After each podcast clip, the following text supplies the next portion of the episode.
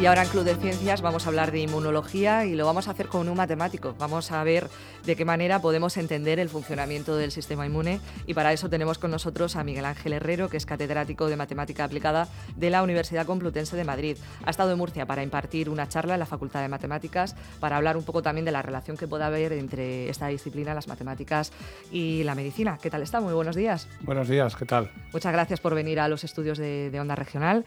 Eh, explíquenos cómo, cómo funciona el sistema inmune, cómo nos lo explica un matemático. Bueno, un matemático puede dar una explicación de algún aspecto del sistema inmune. Eh, hay especialistas mucho más cualificados para hablar sobre los otros extremos, puramente médicos o biológicos.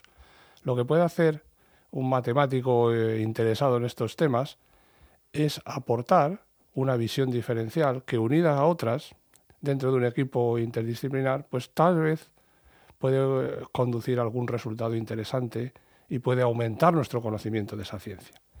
En concreto, eh, ya para ceñirnos a este tema del sistema inmune, mi interés principal ha sido, junto con otros colegas, entender o intentar explicar cómo se puede generar un modelo de realidad virtual para explicar algunos aspectos de la respuesta inmune ante, eh, por ejemplo, infecciones agudas.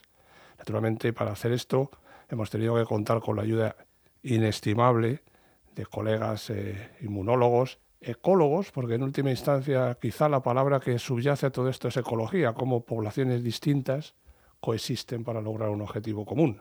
¿eh? Y dentro de esa, en esa situación, pues como decía, nuestro objetivo es intentar describir algoritmos sencillos de lo que podríamos llamar realidad virtual, que permitan reproducir, entender y modificar aspectos importantes de la respuesta inmune. Modificar cuando haga falta, claro, porque la mayor parte de las veces funciona tan bien que lo mejor es no tocar nada. Es un sistema que fuera de micrófono usted me decía que lo podíamos incluso explicar como un sistema social, ¿no? Explíquenos un poquito más. Sí, en realidad eh, el, el, estudio que hemos estado realizando durante estos años se enmarca en una problemática más amplia, que es eh, la búsqueda de las sociedades perfectas. ¿Cómo se puede caracterizar una sociedad perfecta? Sociedad en el sentido amplio de la palabra, ya sea de animales o ya sea de humanos. Lógicamente nos interesan más los humanos, pero los animales tienen mucho que enseñar sobre estas cosas. Y la cuestión fundamental es, ¿existen sociedades perfectas? Si no existen, podrían existir. ¿Y cómo se, cómo se llegaría a estas sociedades? Es decir, qué código civil, qué reglas de conducta hay que postular y establecer para que estas sociedades funcionen de manera perfecta. Y esto lleva a un campo inagotable, porque claro, la cuestión es, habría que entender qué significa perfección, por qué una sociedad es mejor que otra, si es que lo es. Y en última instancia, si un comportamiento global, colectivo, lo que nosotros llamamos un comportamiento emergente, es el resultado de decisiones individuales y nada más que eso. Es decir, si eh, postulando o exigiendo una serie de comportamientos individuales, necesariamente se ha de llegar a un comportamiento colectivo positivo.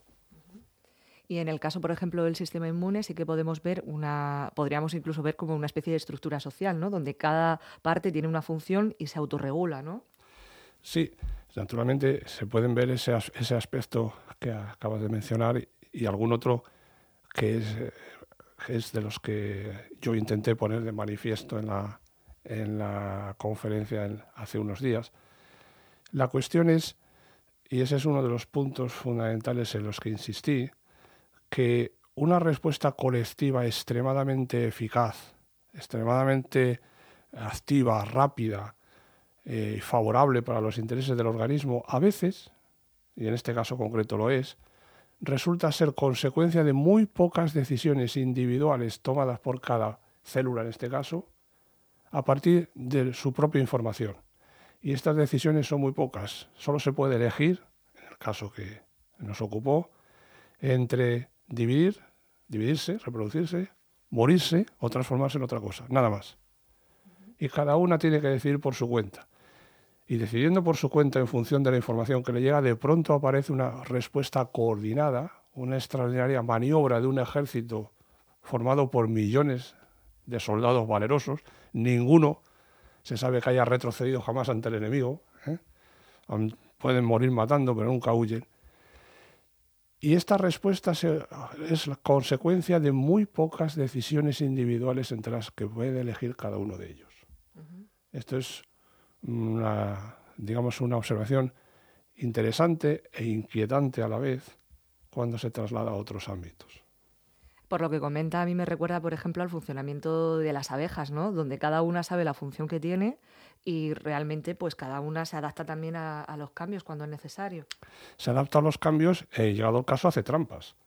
En algunos casos, de aspectos de familias de insectos, parientes de las abejas en concreto, eh, que tiene una jerarquía que se, reconoce, los soldados reconocen eh, digamos, el orden en la escala social, entre otras cosas, por un número de rayas que algunas de, estas, de estos insectos tienen en la cara y a quién se los pinta. Es decir, una de las conclusiones interesantes es que siempre que hay una estructura social hay un porcentaje de, de no de personas, de, de individuos, vamos a llamarles en general, que llegado el momento decide que es conveniente hacer trampa. No sé cómo lo decide ni por qué lo decide, pero lo hace y a algunos les va bien. ¿eh? Se van adaptando a esos cambios. En el caso, por ejemplo, del sistema inmune, eh, lo que también llama la atención es que se podría formar como una especie de gobierno, ¿no? En el que realmente no hay tantas jerarquías, ¿no? Gobierno. Bueno. Mm, vamos a ver. Llámelo usted como quiera, ¿no? Eh, no, no, no. Yo ya me gustaría que tuviéramos aquí algún colega inmunólogo de los del laboratorio, digamos, en bata y que los que está a pie de obra para ver si está de acuerdo con lo que digo, pero eh, en muchos casos, en concreto en el aspecto de la respuesta ante infecciones agudas, ese gobierno simplemente no existe. La, respuesta que se pone, que se monta, la reacción ante la invasión, es lo que nosotros llamamos una propiedad emergente, es decir, algo que no estaba previsto de antemano, que no obedece las consignas de ningún cuartel general, sino que simplemente es el resultado de una serie de decisiones individuales superpuestas, pero cada una de ellas tomada sin conocimiento ninguno de qué van a hacer los demás. no es que los, las células T, los soldados en este caso, se pregunten unos a otros, bueno, ¿qué hacemos? No, no, simplemente cada uno decide. Decide en función de la información que le llega. Y bueno, también otra de las cuestiones que se planteaba también en esa charla, eh, se explicaba a los futuros matemáticos, ¿no? Eh, que cómo podemos explicar el funcionamiento del sistema inmune con unos, con unos cálculos matemáticos, ¿no? Desde luego, solo con unos cálculos matemáticos no creo que lo... a lo mejor me equivoco, pero no creo que lo podamos explicar eh, en un plazo razonable. Las matemáticas son parte de la ciencia y la ciencia es una actividad global, interdisciplinar por su naturaleza. Entonces, eh, ante un problema fascinante e importante, pues la respuesta quizá más razonable y la que se va adoptando poco a poco y en muchos, en muchos ámbitos es intentar formar equipos multidisciplinares que cada uno, cada uno de cuyos miembros sea capaz de aportar algo que los demás desconocen. De manera que Em, seguimos, em, si se quiere, lo que recordaba hace ya mucho tiempo Antonio Machado, cuando decía, lo que sabemos entre todos, eso no lo sabe nadie. Pues, eh, digamos, esa es la filosofía que hay por debajo de todo esto. A diferencia de las células T del sistema inmune, sí que, en mi opinión, en estos casos, sí que tiene que haber un coordinador. Aquí conviene, estamos hablando de pequeñas cifras, un grupo de trabajo es, involucra a pocas personas, no a millares ni a millones. ¿no?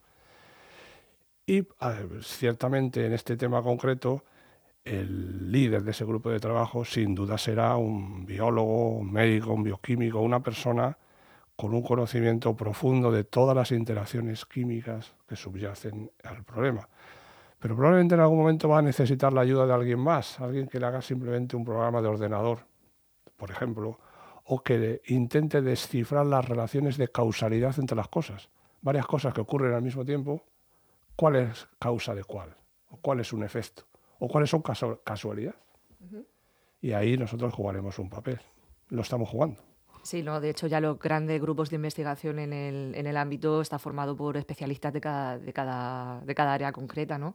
Le quería preguntar eh, si usted tiene algún tipo de relación eh, con algún grupo de investigación que trabaje sobre este tema, cuál ha sido un poco la relación que usted ha mantenido con ellos. Sí, claro, lógicamente la relación es, fundamental porque cuando yo estudié mi carrera pues no me enseñaron estas cosas, me enseñaron otras que aprendí mejor o peor, pero eran distintas la relación se basa normalmente en curiosidad, una curiosidad compartida.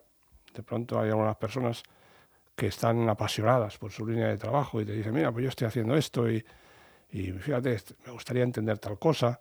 Y entonces uno encuentra analogías y esas analogías le llevan a decir, hombre, pues eh, yo en el tema que tú estudias, de ese tema no sé nada, pero en uno parecido, pues, o que te parece similar a ti, pues resulta que haciendo tal o cual eh, modelo o tal o cual algoritmo se obtiene información interesante y uno empieza a hablar. Y como se suele decir, hablando se entiende la gente. Y de ahí surge esa, relación. Pues hemos hablado con Miguel Ángel Herrero, es catedrático de Matemática Aplicada de la Universidad Complutense de Madrid, que ha estado en la Facultad de Matemáticas para hacer una charla sobre las matemáticas del sistema inmune. Muchísimas gracias por venir a los estudios. También eh, gracias al profesor Jabaloyes que lo ha traído aquí a los estudios de Onda Regional. Y nada, un saludo. Muchas gracias.